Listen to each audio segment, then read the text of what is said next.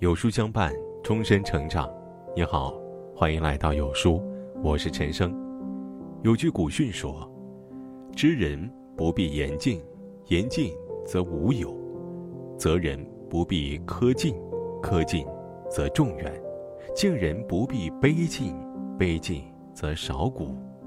知人不言，能看破而不说破；责人不苛，给别人留有余地。”敬人不卑，姿态要不卑不亢，才能既让别人感到舒服，又让自己活得自在。知人不言尽，知事不声张。古人云：“多言多败。”说话之道固然重要，懂得闭嘴更为要紧。《论语》中记载了这样一段话：有人说，冉雍这个人有仁德，可惜不善于言辩，没有口才。孔子不认同，何必要有口才呢？伶牙俐齿的和别人去争辩，常常会惹人讨厌。我虽不知道他到底算不算得上人，但是为什么要有口才呢？在孔子看来，善于言辩者未必就胜过不善言辞之人。很多时候，咄咄逼人的人反而更让人厌烦，更有甚者喜欢往别人的痛处上去说。还沾沾自喜地以为自己把别人看得一清二楚，殊不知这只会让人对其敬而远之，不敢相交。毕竟，谁会愿意和戳自己痛处的人做朋友呢？真正的聪明人，从来都是知人不评人，知事不声张，看破不说破。冯唐的三十六大中有个故事：台北一家茶馆中，几个朋友相约喝茶。茶馆主人当着他们的面儿吹嘘自己在乡下承包了几亩茶地，种出的山地茶皆是极品，世所罕见。巧合的是，几位朋友中恰好有位从事茶叶的老总，对茶非常有研究，一眼就看出茶馆主人其实是在吹牛，但他没有当即戳破，而是笑而不语。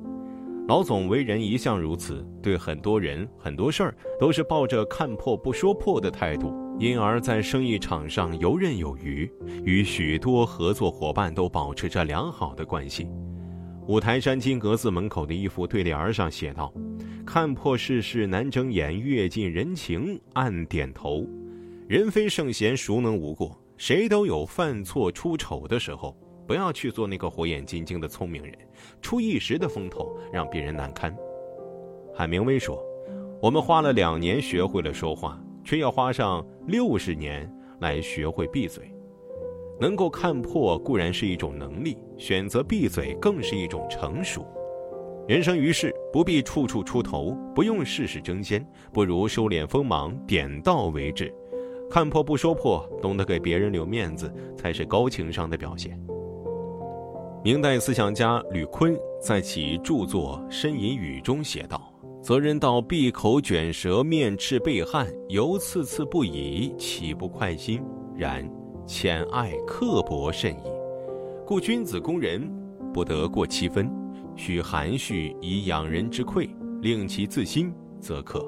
责备别人的时候，将对方逼到哑口无言、汗流浃背、面红耳赤、无地自容的地步，还滔滔不绝地持续指责，逞一时之快，却暴露了自己心胸狭隘。为人刻薄的品行，所以说，君子在指责他人的时候，要懂得给对方留下改过自新的余地。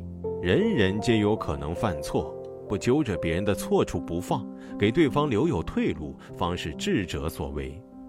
看过这样一个典故：一座香火旺盛的古刹，被小偷惦记上了香火钱，甚至可能威胁到古刹当中僧人们的安全。于是有僧人就提出，大家联合起来捉拿小偷，以绝后患。然而住持不仅没有同意，反而还故意的在夜里将门虚掩，以便小偷逃走。僧人们对此疑惑不解，甚至对住持有所怨言。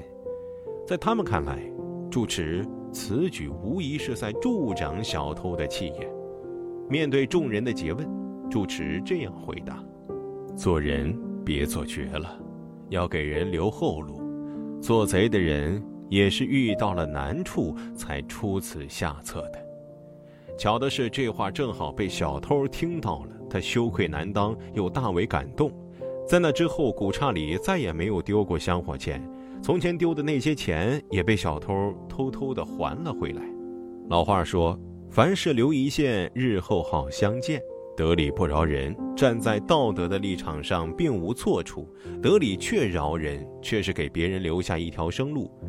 郭德纲也告诫过我们：“得饶人处且饶人，山不转水转。人生在世，谁都会有马高灯短、山穷水尽的时候，留一些余地，是给自己一些退路。”今日犯错的是他人，明日落难的可能就是你。聪明人都懂得凡事退三分，得理也饶人，给别人留下的余地，或许就是他日自己的生机。听过一句父亲教育儿子的话：在人之上要把别人当人，在人之下要把自己当人，甚觉有理。很多时候，我们都是居于下位者，总会不自觉地过于高看他人。这其实是对自己的一种看低。有一年，著名主持人白岩松去广州暨南大学发表演讲，学生们看到他呢，都非常的激动，有要签名的，有求合影的，还有很多拍照发微博的。演讲开始后啊，白岩松先说了这样一段话：“我刚才看到有一条微博写着，就要见到白岩松老师了，惊叹号，用了八个感叹号，我非常替你可惜。”当你拥有了一个表达空间的时候，你却把权力用在了感叹上，而不是提出你的问题。我想，如果今天的论坛要让我们拥有一点什么的话，那就从平视开始。不管别人处在怎样高的位置，都不应该去仰视；不管别人处在怎样低的位置，都不该去俯视。习惯性的仰视他人，习惯性的放低自己，这其实是一种讨好型人格的体现。作家蒋方舟就曾是讨好型人格，优秀如他，内心其实很自卑、很敏感，总是下意识的去讨好别人，想尽各种办法照顾别人的情绪，甚至和男友吵架都担心对方生气，次次呢都是自己低头道歉。那段时间他活得很痛苦，而当他逐渐的试着不去讨好任何人后，他才真正的找回了自己。他终于明白，真正欣赏你的人。是欣赏你骄傲的样子，而不是你故作讨喜或者是故作谦卑的样子。我们其实常常将尊敬和讨好搞混，把敬人三分做成了卑躬屈膝，将尊重他人做成了唯命是从。其实敬人的同时，不必委屈和放低自己。聪明人敬人而不卑微，能低头也懂抬头，不卑不亢，活得自由。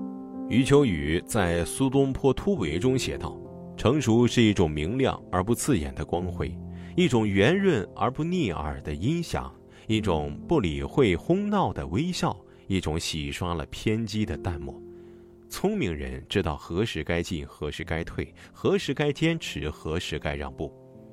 知人不言尽，有看破的聪明，也有不说破的智慧；责人不苛尽，有宽阔的心胸。”也有能够长远的眼光，敬人不卑敬，有尊重的修养，也有不讨好的底气。人生海海，世事繁杂，愿你我都能够修炼出一颗玲珑剔透心，用更大的格局经营自己的人生。听完今天的文章，有书君有件事情想跟大家说：有书书友反馈，最近不会按时收到有书的文章了。那是因为公众号现在不再按时间推送，而是有了新的算法。如果您跟有书互动多，有书就会出现在列表靠前的位置。如果您想要更多的看到有书，就麻烦您点一点再看，多和我们互动，这样有书就能出现在您公众号靠前的位置了。走心的朋友越来越少，所以您才对我们越来越重要。未来的日子，还希望有您一路同行。好了，今天的文章就分享到这里喽。长按扫描文末二维码，在有书公众号菜单免费领取五十二本好书，每天有主播读给你听。明天同一时间，我们不见不散。